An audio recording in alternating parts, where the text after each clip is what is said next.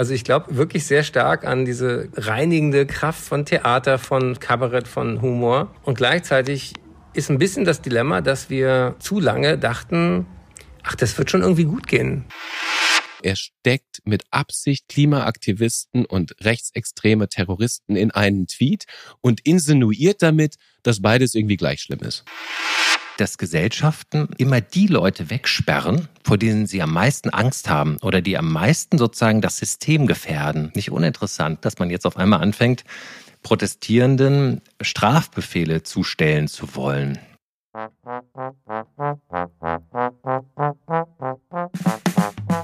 Tage wie diese.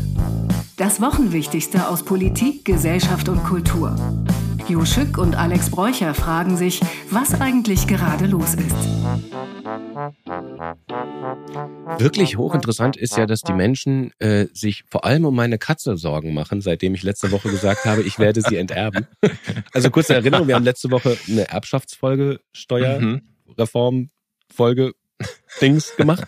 Und am Ende haben die Leute sich weniger über die Superreichen aufgeregt, als über die, also darüber, dass ich meine Katze enterbe. Ja klar, das war ja auch total gemein. Ja, wieso denn? Meine Katze soll nichts erben. Ja, aber du, das ist, das ist eine altbekannte Regel. Wenn man zum Beispiel im Drehbuch jemanden, der ein richtiger Bösewicht ist, und du willst ihn gut erscheinen lassen, dann baut man einen sogenannten Save the Cat-Moment. Also einen Moment, wo er zum Beispiel, der, der, der, Bösewicht, ja, irgendwie eine kleine, süße, arme Katze rettet. Ist das so? wirklich so? Du bist ja Drehbuchautor. Ja. Das heißt, hast ja, du das selber ja. schon mal gemacht? Also ein Bösewicht ein bisschen schillernd darstellen mit einem Save the Cat-Moment? So wird auch ja, so wird auch darüber gesprochen. Das kannst du auch googeln. Das ist ein ganz normales dramaturgisches äh, äh, ein, ein Kniff, ja. Und du hast dich da also wirklich richtig, richtig, richtig nach unten katapultiert. Mit ja. meinem Kill the Cat Moment. Kill the Cat, ja. In, in der Forsa-Umfrage dieser Woche ist Schattenkanzler Jo Stück nun auch schon an der untersten Stelle angelangt, ja. Bin jetzt schon auf der Höhe von Friedrich Merz. Komm, lass mal loslegen. Das Thema der Woche. Wie schützen wir die Klimaschützer? ja, also was, was ist passiert? Ja, die, äh, die Klimakleber, über die wir viel gesprochen haben, in zwei Sendungen schon, die äh, werden jetzt ein bisschen kriminalisiert. Also unser äh, Bundesjustizminister Buschi, über den wir auch schon viel geredet haben, Don, Don Marco, äh, hat jetzt angefangen, dort eine äh, kleine Hausdurchsuchung zu machen und möchte eigentlich äh, de, der letzte Generation der Organisation äh, nachweisen, dass sie eine kriminelle Vereinigung sind. Ist aber natürlich nicht raus. Ne? Also ob es eine kriminelle Vereinigung ja, ist, ja. das muss dann aber im Endeffekt ein Gericht entscheiden. Aber jetzt wurden erstmal mhm. Häuser durchsucht und es wurden Laptops mhm. beschlagnahmt und so weiter. Mhm, mhm. Unter anderem, weil sie ja auch damals in Schwedt, das ging ja irgendwie von, von, von Brandenburg aus, weil sie in Schwedt äh, sich auch an die Ölpipeline dran mhm. gekettet hatten. Und äh, dann ist der Vorwurf, hier wird kritische Infrastruktur mhm. quasi äh, in Mitleidenschaft gezogen. Also man muss ja sagen, ne, also bei allem, was sie gemacht haben, ich sag mal, äh, sich an Bilder anzukleben oder an Straßen oder, oder, oder Öl auf Glas zu werfen, das war ja irgendwie noch vergleichsweise harmlos, aber war ja im Grunde gar nicht direkt an Klima adressiert, sondern man hat sich an Kunstwerke adressiert, weil man da den möglichst größten PR-Effekt hatte. Jetzt aber sich an Flugzeuge zu ketten oder an eine Ölpipeline, das ist ja eigentlich das, wogegen sie wirklich sind, nicht? Also das ist ja die, die fossile Infrastruktur. Aber da ist, glaube ich, jetzt auch nicht mehr mit zu scherzen. Nicht? Ich meine, da kommt sofort die Staatsmacht und da hat sie sich jetzt, glaube ich, das war nicht so witzig. Ne? Also ja, irgendwie wobei das Interessante ist ja, dass die Aktionen gegen zum Beispiel Ölpipelines und die mhm. vermeintlich kritische Infrastruktur, die gab es ja schon vorher. Also die großen Aufreger waren zwar hier, wir ketten uns auf die Straße oder kleben uns mhm. auf die Straße, weil die Leute dann auf einmal im Stau stehen müssen. Aber diese großen, eigentlich viel krasseren Aktionen, mhm. die sind ja im Vorfeld passiert, nur hat es keinen interessiert. Oder weil es mhm. keiner mitbekommen hat oder irgendwie, weil es nicht so wichtig war. Genau. Und jetzt, wo die Klimakleber aber die deutschen Autofahrer belästigen. da muss man gleich mal wieder gucken, was ist denn da noch alles Kriminelles im Vorfeld passiert. Da, da gibt es übrigens so einen Spruch, den raff ich nicht. Vielleicht kannst du mir den erklären. Und zwar gibt es so einen Spruch, der heißt, die Generation frisst ihre Kinder. Ich musste nur dran denken, weil das ja irgendwie die letzte Generation heißt, die Organisation. Was heißt dieses, die Generation frisst ihre Kinder? Was meint denn das eigentlich? Weil, heißt kennst das nicht, du das? Eigentlich die Revolution frisst ihre Kinder? genau. So heißt es doch eigentlich, oder? Oh wei, oh wei. Ich bin, die, die Deutsche Bahn hat mich heute ja irgendwie im Kreis gefahren, ja, auf beim Weg nach Hamburg oder wieder zurück, mitten auf der Strecke halt und wieder zurück. Da waren, glaube ich, auch ein paar Klimakleber auf der, auf der Oberleitung unterwegs. Ja, ich glaube, ich bin ein bisschen. bisschen Alex Bräucher ist mit dem ICE äh, die halbe mhm. Strecke nach Hamburg gefahren und dann mit der mhm. S-Bahn zurück. ja, und ich habe dir die ein bisschen lustig auch. Ja, und ich habe die Weihnachtsgeschenke für Lukas in meinem großen Rucksack wie so ein Knecht Ruprecht dabei gehabt und jetzt äh, muss ich sie ihm nächste Woche geben. Und das ist ja ganz interessant deswegen, weil ja nun äh, die, äh, die Bahn, die Bahnreise natürlich die klimafreundlichere Alternative ist im Vergleich ja. zum, zum Autofahren und sonst was. Aber ja. wenn die Bahnreise nicht funktioniert, dann können ja. wir tatsächlich natürlich auch das mit dem Klimaschutz nicht so gut in Angriff nehmen, wie wir es eigentlich sollten und müssten. Ja, ja. Also übrigens, by the way, was ich noch sagen wollte zu den ähm, äh, zu der Bestrafung oder zu der sozusagen äh, der, der, der, des Versuchs der letzten Generation und den Klimaklebern, wie man das so einfach sagt, äh, juristisch habhaft zu werden, da gibt es einen interessanten Gedanken. Und zwar gibt es einen französischen Philosophen, äh, Foucault, der eigentlich einer der großen Denker des 20. Jahrhunderts ist. Der ist nicht ganz unumstritten wegen anderer Sachen, aber das führt jetzt zu weit. Der hat ein Buch geschrieben, das heißt Überwachen und Strafen. Und da hat er eigentlich nachgewiesen in einer historischen Arbeit, dass Gesellschaften immer die Leute wegsperren in Gefängnissen, vor denen sie am meisten Angst haben oder die am meisten sozusagen das System gefährden. Nicht uninteressant, ne? dass man jetzt auf einmal anfängt, Protestierenden Strafbefehle zustellen zu wollen. Ja, aber wenn ich ihn jetzt mal ernst nehme, ich meine, wir sperren ja auch, sagen wir mal, Diebe ein oder Okay, äh, aber das ist ja wohl Diebe oder so. Ne? Ja, aber, aber habe ich vor denen okay. am meisten Angst als Gesellschaft? Naja, okay, nee, es gibt natürlich schon, also du musst natürlich Sachen sanktionieren. Ja, also ich meine, Körperverletzung, Mord, Vergewaltigung ist ja klar, das muss man sanktionieren. Aber dass sich so ein Staat auf einmal auch so neue Sachen ausdenkt und auch so einfach so, so wie Kai aus der Kiste mit so einer Strafverfolgung kommt von Leuten, die nerven, das kennt man eigentlich eher so aus Russland, oder?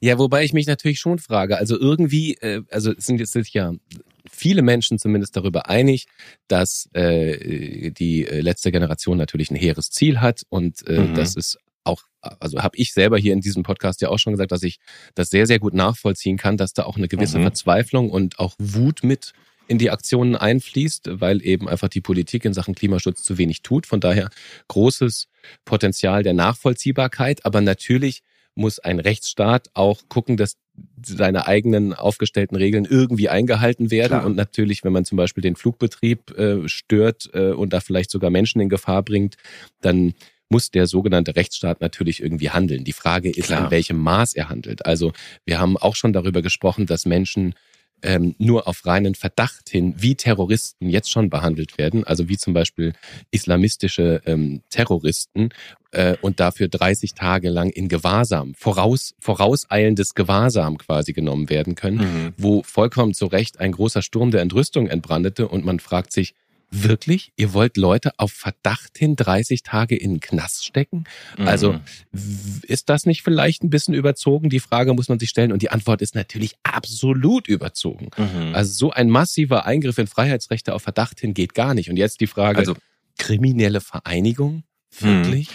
Also sagen wir mal so, alle, alle diese Strafmaßnahmen sind ja sozusagen zählen ja darauf ab, das Subjekt sozusagen ähm, zu, zu äh, einzuschüchtern oder beziehungsweise einzugrenzen, dass es sich an gewisse Regeln hält, nicht? Das ist ja sozusagen die eigentlich der die Idee von so Strafvollzug oder Gefängnis, Freiheitsentzug. Und dass man jetzt sozusagen diese, ich verstehe natürlich auch die die Art des Protestieren, äh, Protestierens, haben wir jetzt auch nicht gut geheißen, aber dass man trotzdem so hart, dass der Staat so hart reagiert, ist finde ich auch ein Zeichen. Aber gut. Und vor allem ist es eine politische äh, politisches Ausschlachten. Also ähm, ich mhm. erinnere mal an Friedrich Merz. Der hat ja diese Woche sich zum ersten Mal zur Causa Reichsbürger geäußert. Ne? Alle haben darauf gewartet, warum sagt der CDU-Vorsitzende überhaupt nichts über den bewaffneten Umsturzversuch von rechtsextremen Terroristen? Warum kommt da nichts von ihm? Und er hat tatsächlich so lange gewartet, bis mhm. er, Stichwort Hufeisen, äh, seinen Kommentar über die Reichsbürger verbinden konnte mit einem Kommentar über die letzte Generation. Also für alle, die das nicht mitbekommen haben, ich würde mal ganz kurz äh, zitieren. Er mhm. sagt per Tweet, ich begrüße ausdrücklich, dass die Bundesinnenministerin mit aller Härte gegen die Reichsbürgerszene vorgeht denn sie ist eine ernste Gefahr für unsere Sicherheit. Ebenfalls, selber Tweet, ebenfalls will ich ausdrücklich begrüßen, dass heute Hausdurchsuchungen stattgefunden haben gegen sogenannte Klimaaktivisten, die sich ständig auf Straßen oder Flughäfen festgeklebt haben. Auch das, sagt Friedrich Merz, sind schwere Straftaten. Auch hier muss der Rechtsstaat Zähne zeigen. Also mhm. es gibt jetzt zwei Möglichkeiten. Entweder ist Friedrich Merz dumm, kom, kom, ja, Entschuldigung, kommunikativ absolut inkompetent oder, und das ist die wahrscheinlichere Alternative, er macht das mit Absicht. Also er steckt mit Absicht Klimaaktivisten und rechtsextreme Terroristen in einen Tweet und insinuiert damit, dass beides irgendwie gleich schlimm ist. Und das ist natürlich, äh, das ist natürlich der Beweis dafür, wie sehr hier politisches Kapital geschlagen werden soll, weil er mhm. nämlich davon ausgeht, dass seine Wählerschaft glaubt, ja, die Klimaaktivisten, das sind, äh, das ist genauso schlimm äh, wie der Adlige, der hier den Bundespräsidenten abknallen will. Und das ist natürlich mhm. fatal. Also ich meine, welche Botschaft sendet der ins Land, oder? Mhm. Ja, naja, da kann ich übrigens auch gleich wieder mit Foucault kommen. Ja, der hat ja ganz viel dazu gearbeitet, dass äh, über die Macht von Sprache, ja, also dass äh, Sprache auch Wirklichkeit konstruiert, also in dem Maß, in dem man sie benutzt. Und hier werden ja sozusagen wirkmächtig, deswegen hast du es ja als Hufeisen bezeichnet, äh, sozusagen zwei Dinge miteinander verbunden, die gar nichts miteinander zu tun haben. Ich meine, vielleicht ist es ihm auch aus Versehen passiert. Auf gar keinen Fall. Er, er Auf gar schicke Brille.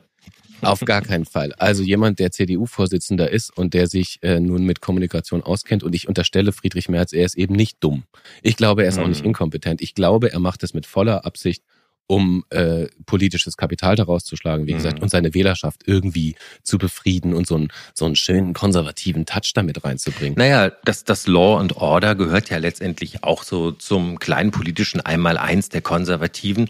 Und da Friedrich Merz sicherlich sich überlegt hat, dass er, dass er äh, angesichts der Ampelkoalition nur also am rechten Rand der CDU noch nach neuen Wählern fischen kann, also so an denen, die vielleicht auch ein bisschen mit der AfD sympathisieren, glaube ich, sind das so Parolen, die in die Richtung gehen, äh, die Wähler von der AfD am rechten Rand wieder irgendwie in die Mitte zu holen.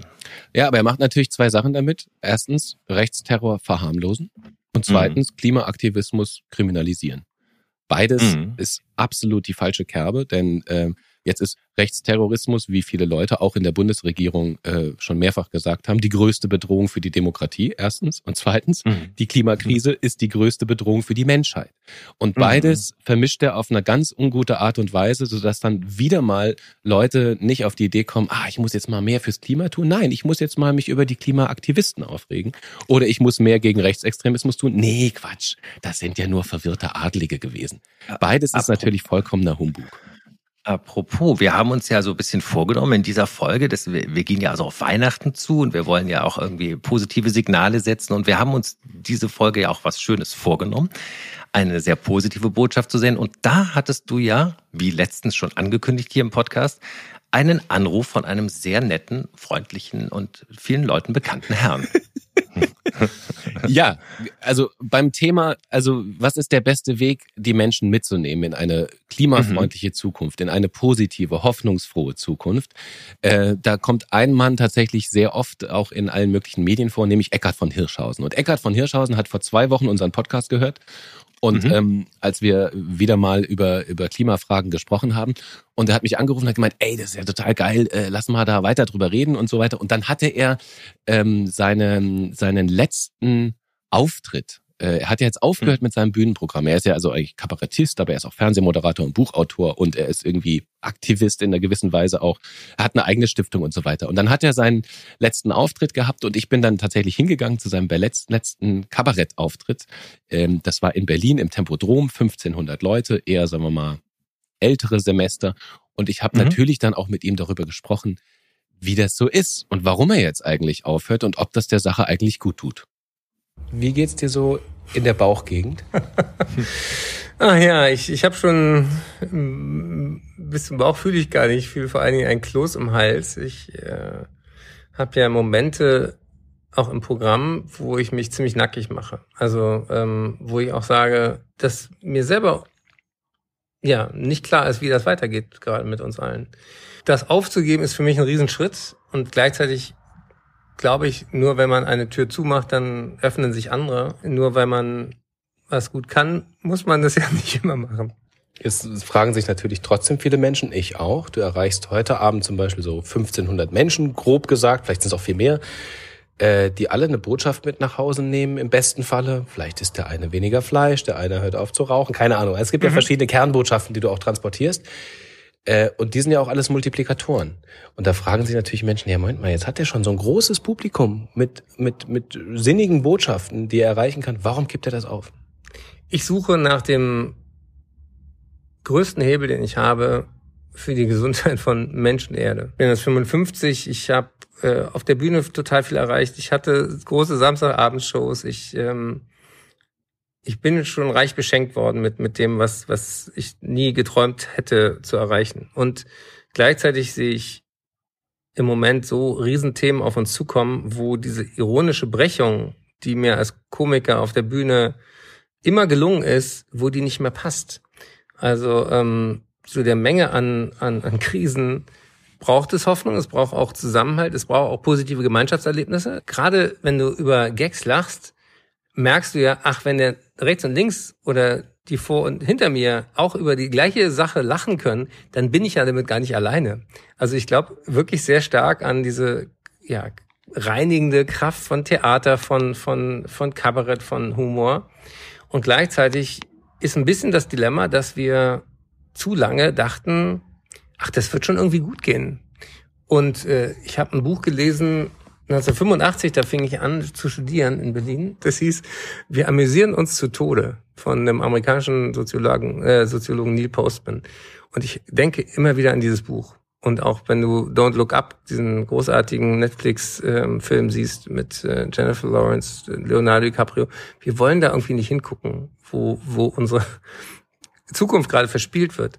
Und ich glaube, dass das deswegen wichtig ist, dass ich so ein bisschen diese rote Nase des Komikers abnehme, um zu sagen, guck, guck mal selber in den Spiegel und was wollen wir unseren Kindern und Enkeln mal sagen, was uns wichtiger war in diesem Jahrzehnt, was mitunter darüber entscheidet, was die nächsten 10.000 Jahre klimatechnisch passiert. Wenn wir Kipppunkte gerissen haben, dann kommen wir nicht mehr zurück. Und das ist wirklich was, was viele Leute mich einschließend bis vor zwei, drei Jahren nicht auf dem Schirm hatten, wie endgültig das gerade um uns steht.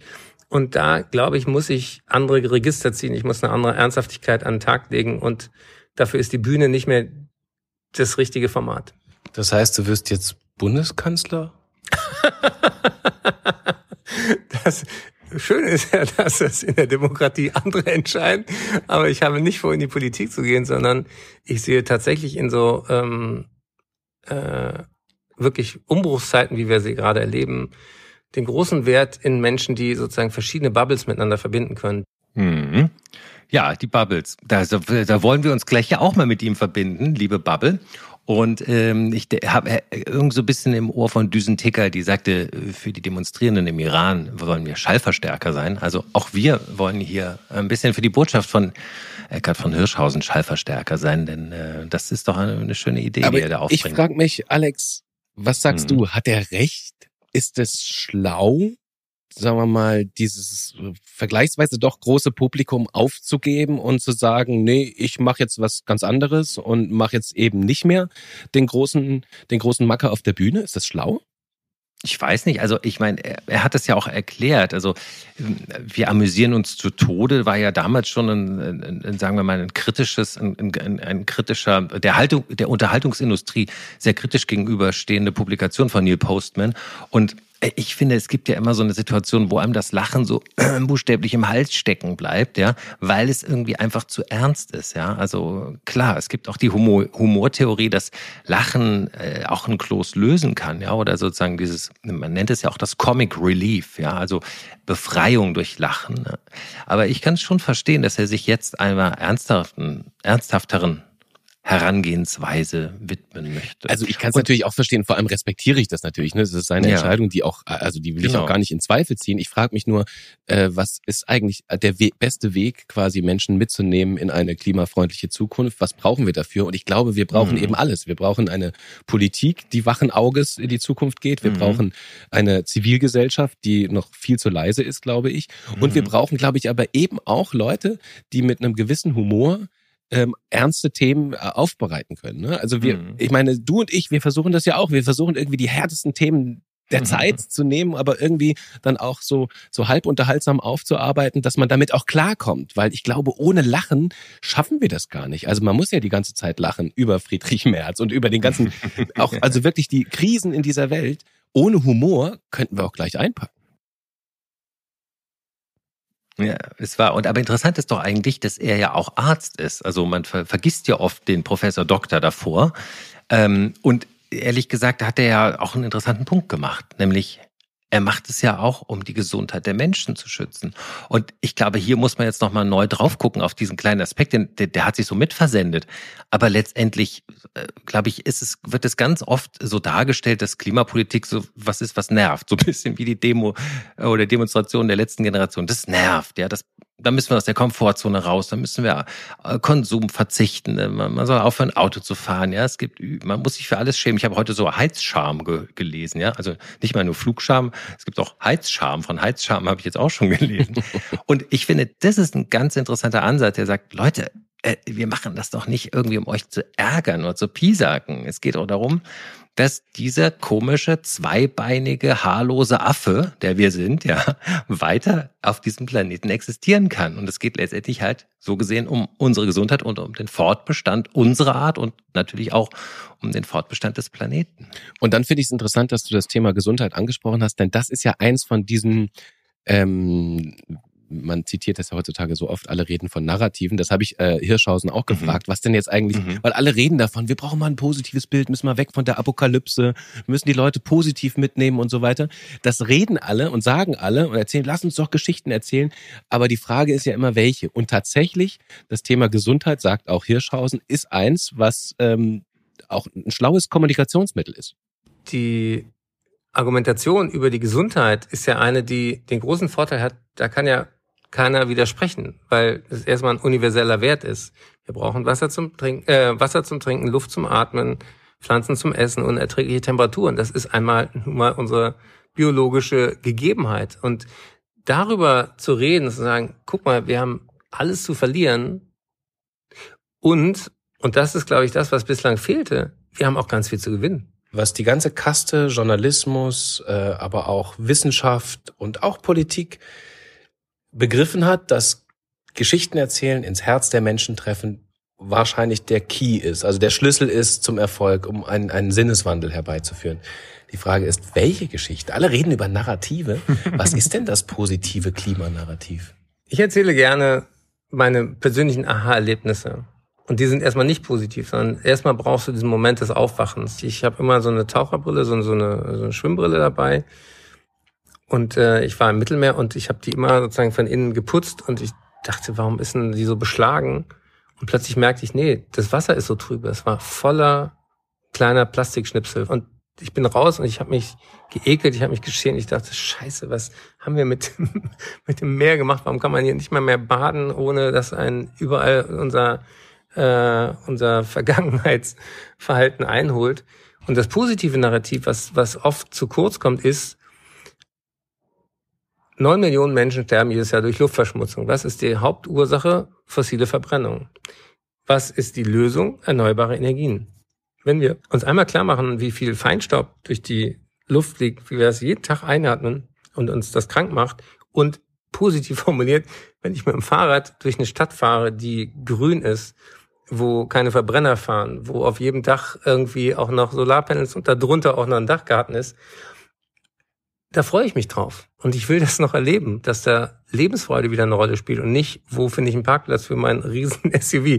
Und äh, deswegen freue ich mich sozusagen auf, auf ein, ein, ein Leben, was, was einfacher, verbundener und auch ähm, mit mehr menschlicher Begegnung ist. Also ich habe im Stau noch nie jemand Interessantes kennengelernt. Im ICE, im Bord bist du schon. Sie hörten Bundeskanzler Eckhard von Hirschhausen. Herzlichen Dank. Vielen Dank. Apropos ICE, ne? Da kann man ja gleich mal. Mhm. Wen hast du heute alles kennengelernt im klimafreundlichen ICE? Du ja, also durchaus. Ne? Es gab ja dann Freigetränke, ähm, weil, weil der Zug halt stand. Und äh, tatsächlich habe ich äh, jemanden kennengelernt, der ein äh, Startup aus Finnland in Berlin gerade settelt äh, mit Pflegebedürftigen, also Pflegeberufen Wäre dir im mhm. Stau niemals so. passiert. Du bist zwar nicht angekommen in Hamburg, aber du hattest eine nette Begegnung. ja, du, aber Ecki macht ja dann richtig schönes Speech, muss ich ja sagen. Ja, das ist doch echt nett. Er sagt doch wirklich, er möchte sich darauf freuen und Lebensfreude habe ich hier so rausgehört. Das finde ich, will ich nochmal betonen. Das hat mir richtig gut gefallen. Denn es stimmt ja. Ich meine, wir machen das Ding doch, damit es irgendwie hier lebenswerter wird und schöner. Also ich weiß nicht, ist doch auch eine tolle Idee, wenn man halt nicht irgendwas verbrennen muss, was man erst fördert, sondern wenn zum Beispiel Windräder, die drehen sich halt automatisch durch den Wind oder so Solarpanels machen einfach Strom durch dieser, ist doch unglaublich. Ich meine, wir können ja. dann konsumieren, wir können dann verbrauchen, ja. Du kannst dir die Haare föhnen zum Beispiel, jo, ne? Habe ich nicht nötig. Habe ich nicht nötig. Ach so. Haare Na gut, aber auf jeden Fall ist es doch herrlich und zwar einfach reuefrei. Also man kann auch sagen, das ist doch toll. Man, man kriegt es dauernd geschenkt von der Erde. Ich glaube auch, also der, der Punkt, den er, den er wirklich angesprochen hat, der ist ja wichtig, dass wir eben nicht über irgendwelche Verzichtsangst, äh, äh, Heizungsscham, ja, sonst welche genau. Geschichten kommen, sondern dass wir darüber sprechen, wie können wir auch als Gesellschaft besser zusammenkommen. Wie kriegen wir übrigens auch, das darf man nicht vergessen, in der, in der Klimakrise die also erheblichen Migrationsbewegungen, die noch auf uns zukommen werden. Auch mhm. da müssen wir Lösungen finden, die aber auch, die kann man auch, äh, sagen wir mal, als positive Utopie formulieren und kann überlegen, wie schaffen wir es denn, auch mit vielen Menschen zusammenzuwohnen, die zum Beispiel in ihrer Zone nicht mehr wohnen können, weil es zu heiß ist. Das wird so kommen. Ja. Darauf mhm. müssen wir es einstellen. Und jetzt können wir natürlich anfangen, ey, wir wollen die nicht haben. Oder wir überlegen uns von im Vorhinein, okay, wie könnten wir uns so aufstellen, dass wir alle gut zusammenleben können? Mhm. und vielleicht sogar was Positives daraus ziehen können. Also im Sinne von Solidarität, mehr Gemeinschaft. Äh, äh, also diese ganzen Kämpfe, die wir jetzt gerade führen, dass wir die einfach beiseite schieben können, weil wir wissen, hey, das funktioniert. Unsere Städte sind so gebaut, äh, dass man Bock hat, rauszugehen und sich ins Grüne mhm. zu setzen, weil wir nämlich ja. Städte haben, die dann grün sind. Und dann, wo eben nicht der LKW um die Ecke rast und mich überfährt, weil ich gerade mit meinem, keine Ahnung, mit meinem Fahrrad darum eier mhm. oder so. Das passiert ja dauernd. Jeden Tag in ja. Berlin stirbt irgendjemand wegen irgendeinem Rechtsabbieger zum Beispiel. Das würde man genau. ja dann gar nicht mehr haben müssen. Und, und du machst ja auch einen Punkt, äh, ich will ihn nochmal hervorheben. Also selbst wenn man nur rein utilitaristisch nachdenken würde, also sozusagen rein auf den eigenen Vorteil bezogen, auf den eigenen Nutzen, selbst wenn man gar nicht für die Sache an sich wäre, sagst du ja zu Recht, die Migration, die uns erwarten wird, nämlich unsere Verdorrung der südlichen Länder, der weiteren Verarmung, der Verslammung und Vertrocknung der, der Gegenden, äh, vor allen Dingen, ja, in, äh, vor allen Dingen aus Afrika, was ja, ja sozusagen äh, größtenteils irgendwie zu uns rüber versucht zu kommen, dann weiß ich nicht, da muss man selbst, wenn man konservativ ist und eigentlich gar nicht auf, auf Umweltschutz steht, muss man irgendwie eigentlich erkennen, dass es auch aus diesem Grund einen Eigenschutz geben muss. Genau, Aber, also ja. selbst der größte Egoist müsste sich vehement für Klimaschutz einsetzen. Du hast es schön zusammengefasst. Das ist genau. tatsächlich so. Und da fällt mir doch der eine Satz von Harald Lesch ein, der auch gesagt hat, selbst mhm. wenn ich es in der Schule abgewählt habe, gilt Physik. Also Physik gilt immer, auch wenn ich auch wenn ich keinen Bock drauf habe. Das heißt, ja. immer größere Autos bauen, hat Ecki übrigens auch nochmal betont. Das ist in der Rückschau wird man in 20 Jahren sagen, das war jetzt wirklich eine richtig dumme Idee. Wir bauen immer schwerere Autos, verbrauchen immer mehr Energie, obwohl wir wissen, äh, ist doch blöd.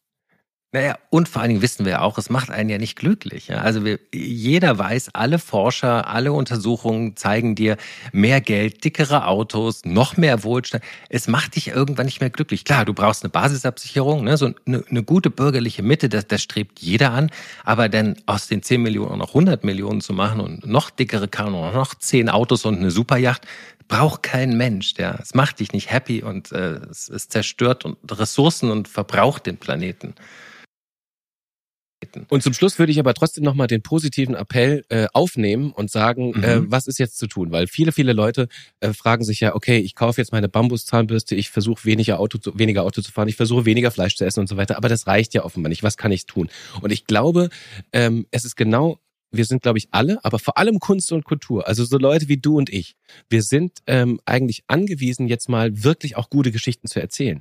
Also wenn wir davon mhm. ausgehen, dass gute Geschichten die Leute erreichen, dann brauchen wir bessere Filme, äh, bessere Podcasts, wir brauchen tolle Serien, wir brauchen Bücher, die nicht Apokalypse, sondern eine, eine gute Zukunft zeichnen können, die, die, die, die eine Utopie von Gemeinschaft und, und einer, sagen wir mal, grünen Zukunft darstellen. Und ich glaube, den Appell, den sollten wir alle ein bisschen ernster nehmen, damit wir im nächsten Jahr, ne, also ich sag mal Frankfurter mhm. Buchmesse 2023, da erwarte mhm. ich, dass der Buchpreisträger wirklich ein Sensationsbuch über eine Utopie, eine grüne Utopie geschrieben hat. So muss es sein. Ja, dann müsste er eigentlich ja schon geschrieben haben. Du weißt ja, die Vorläufe sind ein bisschen lang, aber hey, ich habe verstanden, was du grundsätzlich sagst. Also wir arbeiten daran.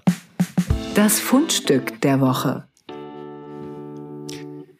Ja, wir kommen vom Klima. Wir haben das Thema Flucht auch schon angesprochen und ich habe äh, diese Woche habe ich einen Song gehört, der mich wirklich umgehauen hat, nämlich Philipp Dittberner.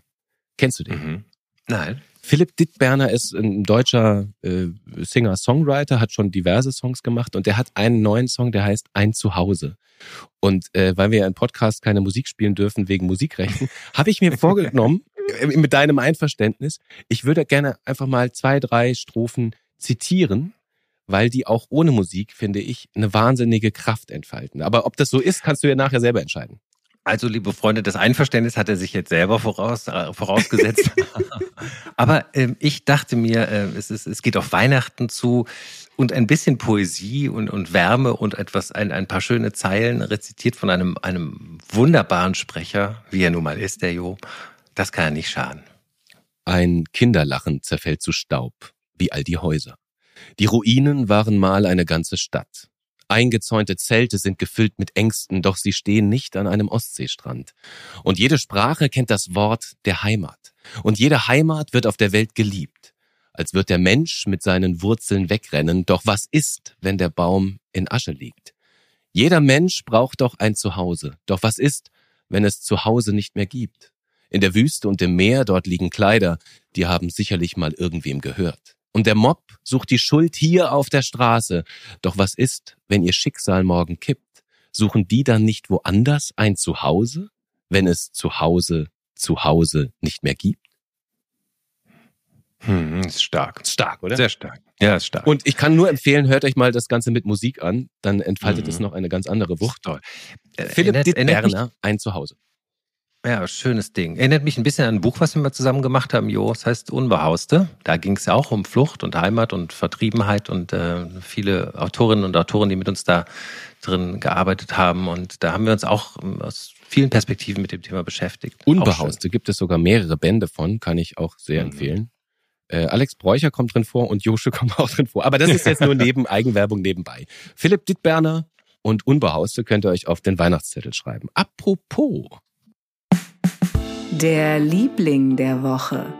Apropos, ähm, ja, das ist doch dann das äh, Christkind, oder? Für Alex Bräucher ist der Liebling der Woche das Christkind. Mhm. Für mich ist das Christkind Ruth Moschner. Wieso? ich hätte niemals gesagt, dass ich diesen Satz mal wirklich aussprechen würde. Ruth Moschner ist, Rosch, Moschner, Ruth Moschner ist für mich das Christkind der Woche und der Liebling der Woche. Denn Ruth Moschner Wahnsinn. hat eine, äh, wie ich finde, ganz tolle Aktion gestartet. Ähm, wir sind ja so ein bisschen im Weihnachtsgefühligen, deswegen können wir da auch ein bisschen Pathos mit reinbringen. Jetzt haben wir schon Gedichte zitiert. Ruth Moschner mhm. hat äh, rund 400.000 Instagram-Followerinnen. Mhm. Und sie hat mhm. gesagt, für jeden ihrer Follower und Followerinnen würde sie gerne einen Euro spenden. Das heißt, sie würde jeden ihrer, ihrer Menschen, wow. die ihnen folgen, auffordern, einen Euro zu spenden, nämlich für CI, das ist diese Menschenrettungsorganisation im Mittelmeer. Ähm, mhm wo zum Beispiel Tobi Schlegel, unser alter Ach, Bekannter, Tobi. der hat da mhm. auf dem Boot mitgearbeitet schon als, als Rettungssanitäter, als Notfallsanitäter. So, und Ruth sammelt jetzt bis Weihnachten, versucht sie 400.000 Euro zusammenzusammeln von allen ihren Followern ein Euro. Und ich finde diese Aktion wahnsinnig toll ähm, und Richtig hoffe gut. sehr, dass sie Erfolg damit haben wird. Denn, das muss man sagen, CI, ähm, mit denen ich auch schon öfter mal was zu tun hatte, die machen diese spendenfinanzierten Rettungsaktionen und äh, retten tatsächlich äh, Hunderte und Tausende von Menschen aus dem Mittelmeer. Und ich meine, wir müssen nur mal auf die Temperaturen gucken. Auch das Mittelmeer ist gerade sehr, sehr, sehr kalt. Das heißt, sie haben schon viele Menschen vor dem Ertrinken gerettet, aber ihnen geht das Geld aus. Ähm, und deswegen brauchen sie auch viel Geld, um überhaupt die nächste Rettungsaktion wieder auf die Beine zu stellen, denn sie werden, wie gesagt, spendenfinanziert. Und stelle ich mir das jetzt richtig vor, wenn ich also jetzt sozusagen bei Ruth Moschner ein Like hinterlasse oder Follower werde, spendet sie für mich oder für jede andere Person, die das macht, einen Euro? Ist das richtig? Nein, hast du falsch verstanden. Sie fordert all ihre Follower auf, einen Euro zu spenden.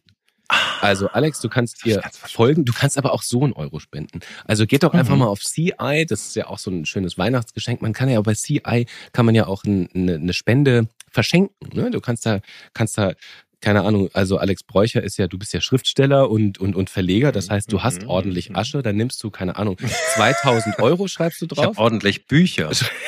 Schreibst du 2000 Euro drauf und dann kannst mhm. du ein Geschenk für zum Beispiel Joschück Könntest du mal. Könntest ja. du mir 2000 ja, du Euro Spenden schon, Du kriegst von mir schon ein Solarpanel, mein Freund. Ah, sehr gut. Ich dachte, ich krieg so einen hässlichen Pulli. Aber wo wir gerade jetzt beim, beim Christkind sind und beim, beim Segen, ähm, also ich habe auch noch eine, eine schöne Idee. Und, und zwar, ich war am Wochenende in meiner Heimat in Koblenz und ähm, habe die Eltern besucht und habe dort mal SWR 1 gehört, lustigerweise auf der Fahrt. So, da wechseln ja währenddessen immer die Radiosender, weil die Frequenzen anders belegt sind. Und, und da gab's in, in Saulheim eine tolle Aktion die habe ich dann gegoogelt und die gibt's mittlerweile nicht nur noch in Saulheim, sondern überall. Nämlich, man kann in der, in, der, in der Weihnachtszeit in die Dunkelheit etwas Licht spenden. Und zwar buchstäblich, nämlich man kann seine Energiepauschale, die man ja jetzt vom Staat bekommt, kann man spenden, wenn man sie nicht braucht. Ne? Wenn man sagt, ach komm, die zahlen die Energiepauschale, einen Zuschuss. Ich brauche den aber nicht, ich habe genug Asche. Ich bin Fernsehmoderator beim ZDF, ich bin wohlhabend, abgesichert durch die Sozialfürsorge. Nein, also man kann es sozusagen für Leute, die es sich nicht leisten können und die jetzt im Winter Probleme haben mit dem Heizen oder mit der Elektrizität und deswegen im Dunkeln sitzen, spenden. Und das finde ich eine schöne Idee, die, die ich hier teilen würde, als kleine Inspiration und Anregung. Und damit kann man ja auch gleichzeitig den zumindest von vielen Leuten so gesehenen Fehler der Politik, nämlich dass sie mit ihrer ähm, Strom- und äh, Preisbremse quasi ähm, gießkannenhaft alle äh, bevorteilen, nämlich sowohl die Ärmsten der Gesellschaft als auch die Mittelschicht, als auch die Superreichen, also der, mhm, der als auch die Konzerne. Genau, also der Mensch, der mit seinem, äh, keine Ahnung, seinem dritten Landhaus mit vierten Pool und zweiter Sauna sitzt, der kriegt ja auch eine Unterstützung dafür. Und das mhm. wäre also quasi der Anlass zu sagen, hey, diesen kleinen politischen Fehler, den können wir auch ausgleichen. Wenn man es nicht unbedingt nötig hat, nimmt man seine Energiepauschale und spendet mhm. sie. Wo muss man die dann hinspenden, weißt du das? Also da gibt es ganz viele Organisationen. Ich habe das eben mal jetzt vorher ein bisschen äh, recherchiert. Das gibt es in jeder Stadt. Also ich habe jetzt hier für Berlin schöne mehrere Aktionen auf Better Place gefunden und ich bin sicher, da findet man eine lokale Aktion. Das ist ja letztendlich ein symbolischer Tausch, ne? aber das ist eine, wirklich eine schöne, eine schöner Gedanke, finde ich.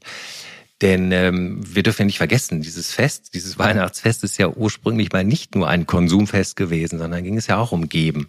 Und auch wenn wir das Christkind nennen und es so gerne dann an die christliche Ethik erinnert, ist ja eigentlich Quatsch, ne? ist eine reine eingebildete eurozentristische Sichtweise gibt es ja in allen Kulturen, dass man sich hilft. Nicht? Und das äh, wäre doch eigentlich eine Sache, letztendlich sind die Herzen ja auch weiter offen in dieser Zeit. Ne? Man ist ja sozusagen auch offener. Aber das ist ja keine Sache, die dem Menschen jetzt eigen ist. Ist letztendlich darf man nicht vergessen, haben das ähm, selbst schon Affen und andere Primaten. Also man, nennt das ja das Prinzip Tit for Tat. Also du, wenn du mir etwas gibst, gebe ich dir auch etwas. Und es gibt selbst bei Affen erkennt man schon, wenn einer Essen hat und der andere nicht, dann teilt er mit dem. Dann teilt er einfach mit dem. Das ist ganz einfach tief in, in uns Säugetieren sitzendes Prinzip. Weil es eben auch für das Überleben der Spezies sinnhaft ist, wenn man kooperiert. Mhm. Das war auch schon, also, genau. ne, also genau. ja auch also uralte historische Geschichten, dass die Menschen eben, als sie angefangen haben, zusammenzuarbeiten, waren sie zum ersten mhm. Mal in der Lage, einen Mammut zu erlegen. Das geht nur mhm. gemeinsam. Ein einzelner Mensch kann keinen Mammut erlegen. Wenn wir zusammenarbeiten mhm. und nachher das Fleisch teilen, haben alle mehr davon. Und damit sind wir auch schlauer geworden. Wobei man heutzutage manchmal das Gefühl hat, wir werden nicht unbedingt nur schlauer, ne? oder? Mhm. Also ja. Aber ich finde das schön. Ich finde das tatsächlich eine schöne, auch äh, eine hoffnungsfrohe Nummer, dass du sagst, es gibt dann so eine richtige, zumindest in Rheinland-Pfalz und offenbar jetzt auch in, in ganz Deutschland die Aktion, dass man ja. eben seine seine Energieunterstützung ähm, äh, weiterspendet, weil das ja auch eine wahnsinnig schöne Geschichte ist, weil wir uns ja auch mal klar machen müssen, die Deutschen sind ja auch Spendenweltmeister. Das heißt, es mhm. gibt eine wahnsinnige Solidarität und einen wahnsinnigen ja. Schatz, den wir, glaube ich, nur noch eins besser heben könnten. Und dann ist vieles gar nicht so schlecht, wie wir manchmal glauben, wenn wir Tagesschau gucken. Übrigens da auch noch eine kleine Ergänzung, wenn wir über Licht und Dunkelheit an Weihnachten sprechen, dann ist es ja nicht nur in Deutschland wird es dunkel, sondern buchstäblich dunkel wird es in der Ukraine. Wie wir wissen, greift Russland ja wirklich äh, richtig gemein die Zivilbevölkerung an und bombardiert alles kaputt, was die dort brauchen, Wasserversorgung, Stromnetze. Und ich habe heute Morgen gelesen, Zelensky bittet also um die Spenden von Glühbirnen. Die haben also fast gar, gar nichts mehr, womit sie auch Strom und Licht machen können. Wärmezentren kennen wir, gibt es dort Wärmekammern.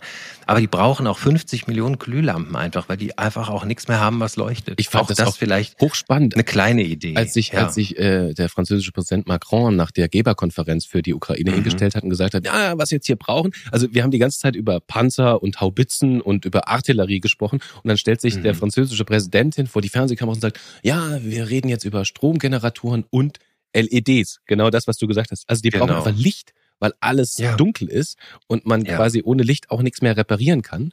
Ähm, also es geht jetzt wirklich ums Rudimentäre, wobei man auch sagen muss, Wladimir Putin macht sich da wirklich nochmal als Kriegsverbrecher alle Ehre, dass er versucht, eine ganze Bevölkerung erfrieren und verhungern zu lassen.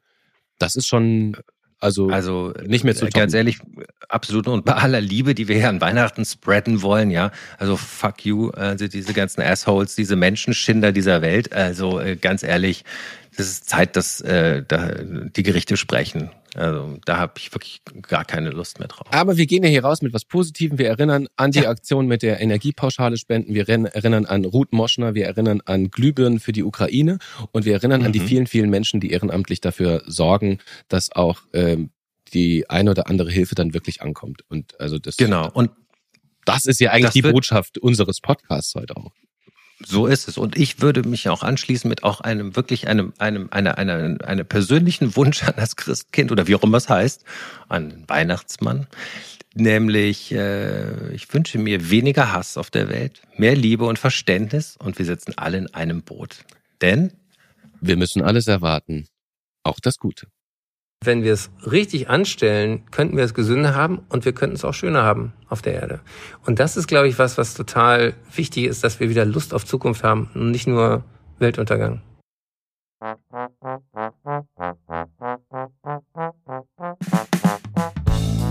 Tage wie diese mit Alex Bräucher und Jo Schück. Eine Produktion von M hoch 2.